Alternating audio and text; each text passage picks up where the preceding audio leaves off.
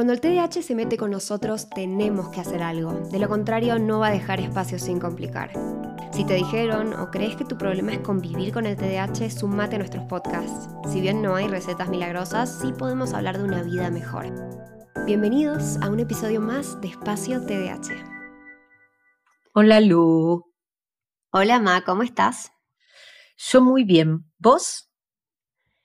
Eh, procesando. Ayer tuvimos una charla larga me mm. agarraste como en un poco de una crisis de esas en las que mm, soy un poco mala conmigo misma. Mm, y yo me quedé pensando, ¿sí?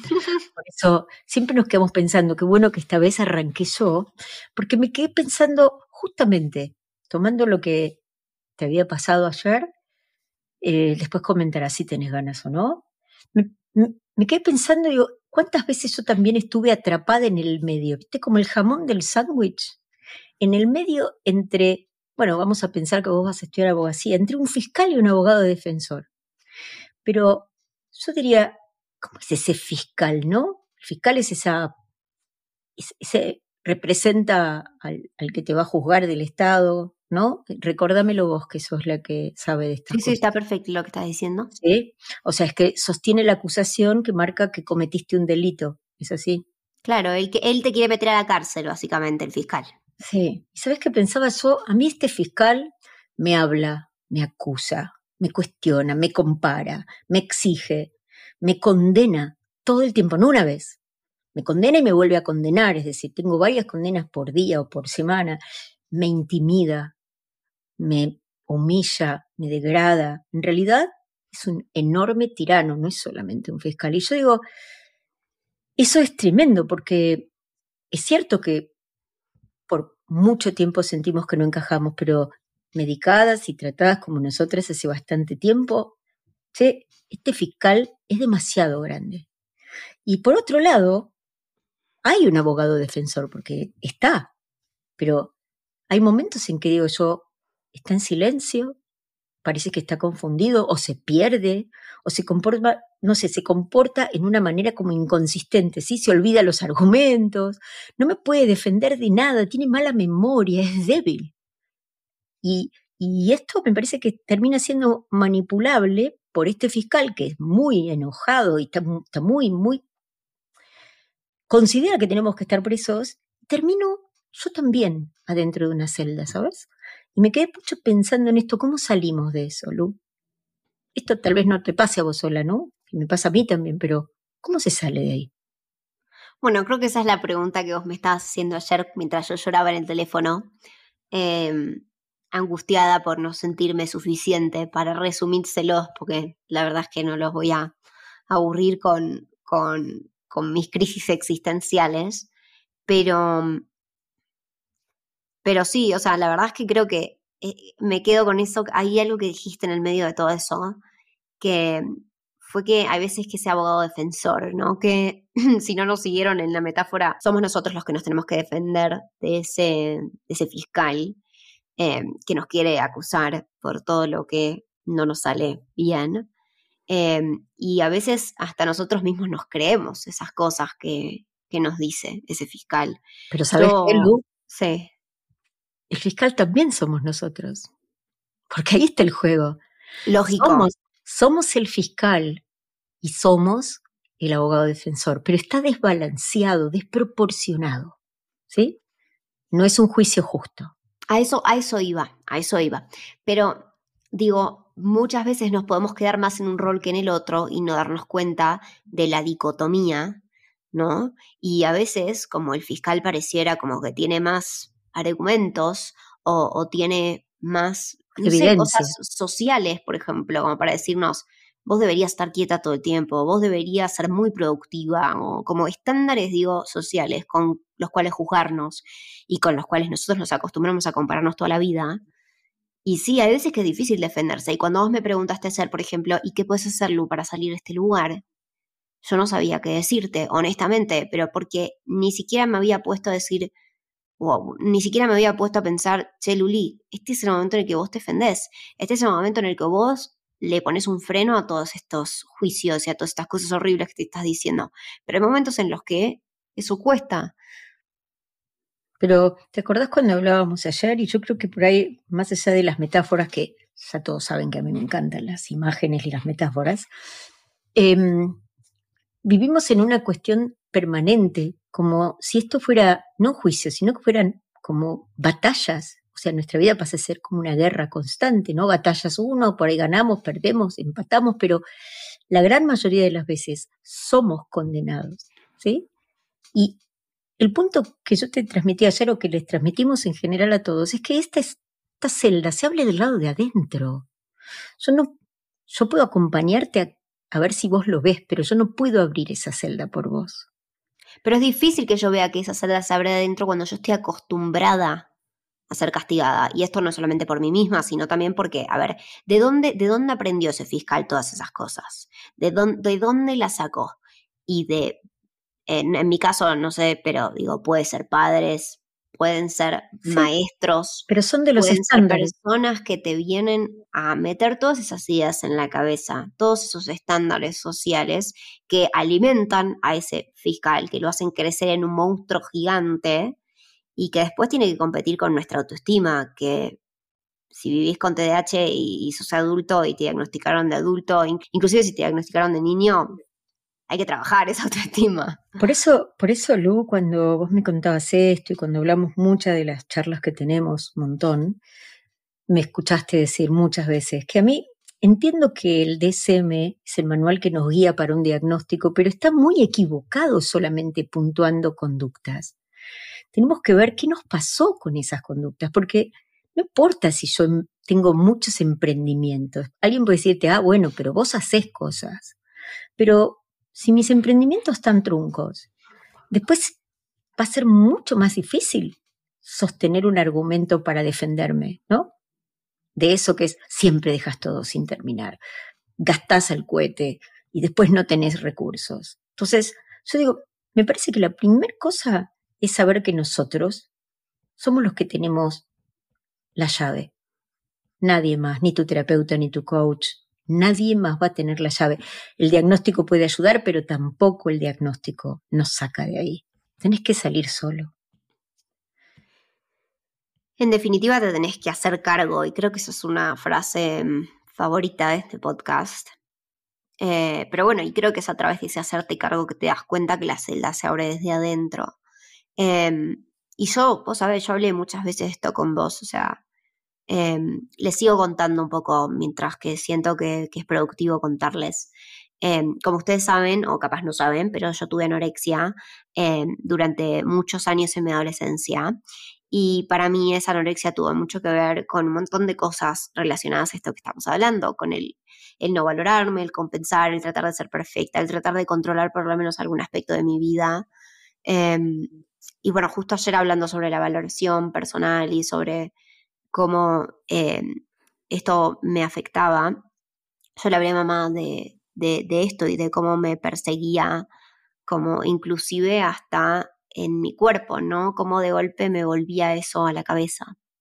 Ay, me olvidé de qué, estaba, qué te estaba por decir. Qué linda. Bueno, esto es bien. Es bueno, el abogado defensor se quedó dormido. Sí, la memoria, la memoria de trabajo abandonó el podcast. Pero a mí me parece tan bueno que pasen estas cosas live, please no lo edites. Porque esto es lo que nos ayuda. Estás tan compenetrada en algo tan importante y de repente perdiste hacia dónde iba esa conexión. Pero creo que es esto, es el colapso, es el estar convencidos con la evidencia que nos muestra este fiscal, este tirano, que creemos que tiene razón, porque muchos le dijeron que era así, dudamos de nosotros, le empezamos a creer.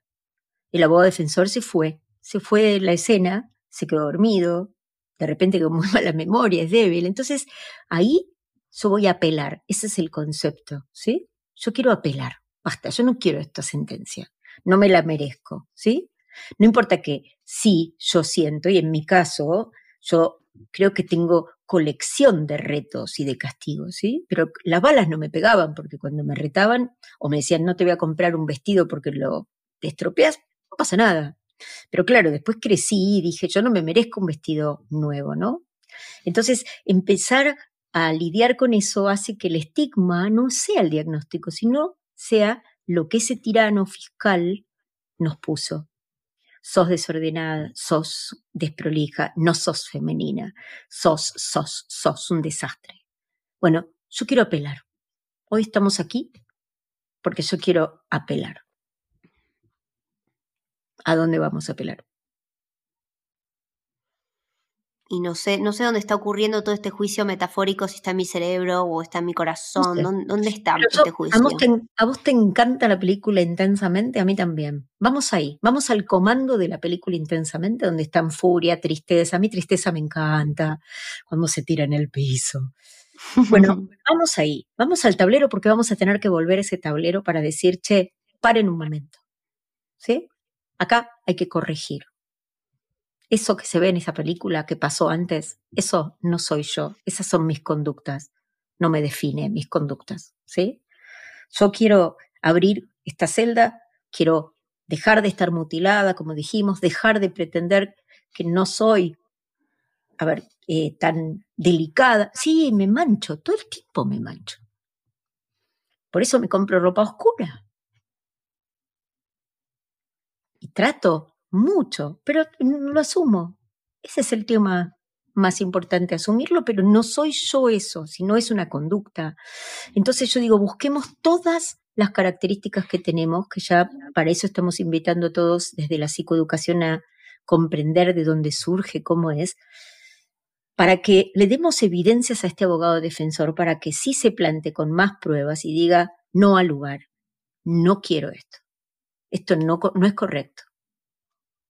Vos sabés que, y yo esto lo conté en otro episodio antes, em, como me di cuenta de, nada, eh, tenía y tengo claramente un problema con el registro personal de las cosas que hago, eh, al punto de que hago muchísimas cosas y después pierdo completamente la noción y digo, no hago nada, no soy, no, no directamente no soy productiva en nada, no ayudo a nadie, soy un desastre.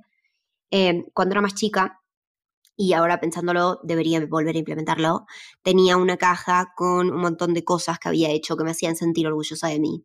Y mm, creo que nuestros olvidos y nuestra memoria capaz nos juegan en contra cuando tenemos que despertar ese abogado defensor para que, nada, que diga, le diga algo a ese fiscal y le diga, salí de acá, ¿qué, qué, estupidez se está diciendo?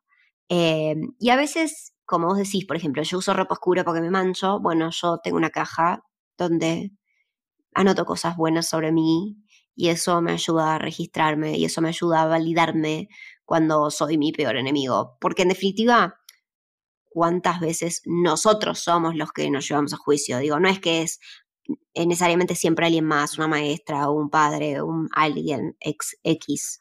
somos nosotros. Obvio, ese fiscal está dentro nuestro, ya está internalizado. Por ahí no está todavía si sos un niño, porque tenés toda la chance de, ingresar a otra cosa. Y sí tenemos que despertar al abogado defensor, pero necesitamos todo el tiempo estar observándonos con un poco más de amor, con un poco más de empatía, con un poco más de compasión. Porque esto es el centro del problema. Si yo soy el duro, ¿Cómo voy a salir de ese lugar de angustia, de desasosiego, de impotencia, en el cual no veo la salida? Y yo quería comentarte algo que no sé si te lo dije ayer y por ahí esto es lo que me parece también asociativo con el TDA. El TDA, sabes que no es solamente un tema de la recompensa, de la dopamina, sino que hay una red que se llama Default Mode Network que está en el cerebro conectándonos con nosotros mismos en distintos momentos. Ahora, imagínate esto, es una película que de repente se corta, pero yo no tengo acceso a la escena anterior. Entonces, eso que te pasó a vos ayer o lo que nos pasa muchas veces, donde no podemos ver eso tan bueno que tenemos, que vos tenés que ponerlo en una caja, es porque nuestro cerebro estuvo como permanentemente entrecortado. No tenemos acceso a través de esa memoria de trabajo a escenas del pasado que nos permitan aprender de las experiencias. Entonces, ¿qué pasa? Cuando queremos ir a ver cosas positivas, no están.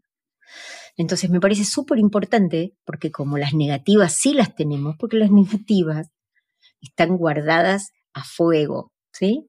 Yo invito a que guardemos a fuego también las positivas. Me gustó lo de tu caja, yo creo que deberíamos implementarlo.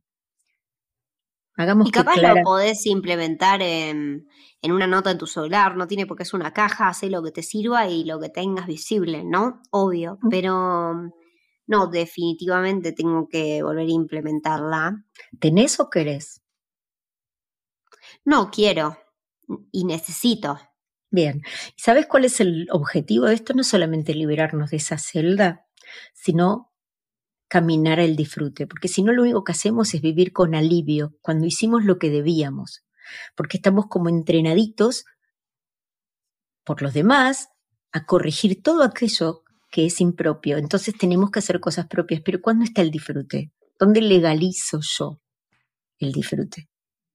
Y no Uf, y de eso creo que hay todo un capítulo aparte. Bueno. Yo ayer justo te dije, no, algo que no aprendí es a disfrutar, esa parte no, no hubo en el cole, falté ese día, no sé qué pasó, pero yo esa parte Bueno, no la absorbí. ¿Por qué, ¿Por qué no lo hacemos? O sea que me parece que es tan importante como salir de la celda, ¿no? ¿Te parece? Me parece, paso a paso. Hasta acá con el episodio del día de hoy. Espero que te haya gustado. Nos pusimos un poco reflexivas el día de hoy. Espero que hayas podido acompañar nuestras metáforas y que nos cuentes eh, quién, quién va ganando tu juicio, cómo va ese fiscal, cómo va ese, ese defensor. Eh, si tenés ganas de contarnos, nos puedes escribir a nuestro Instagram o a nuestro mail, que te lo dejo en la descripción de este episodio. Puedes suscribirte a este podcast, puedes apretar una campanita, te tiro unos recordatorios re TDH friendly para que no te cuelgues cuando sale un episodio cada miércoles. Eh, y bueno, como siempre, Ma, gracias por estar offline del podcast y online también, en vivo. Eh, te quiero mucho. Yo también, mi amor. Un beso grande y gracias a vos. Chao, chao. Chao.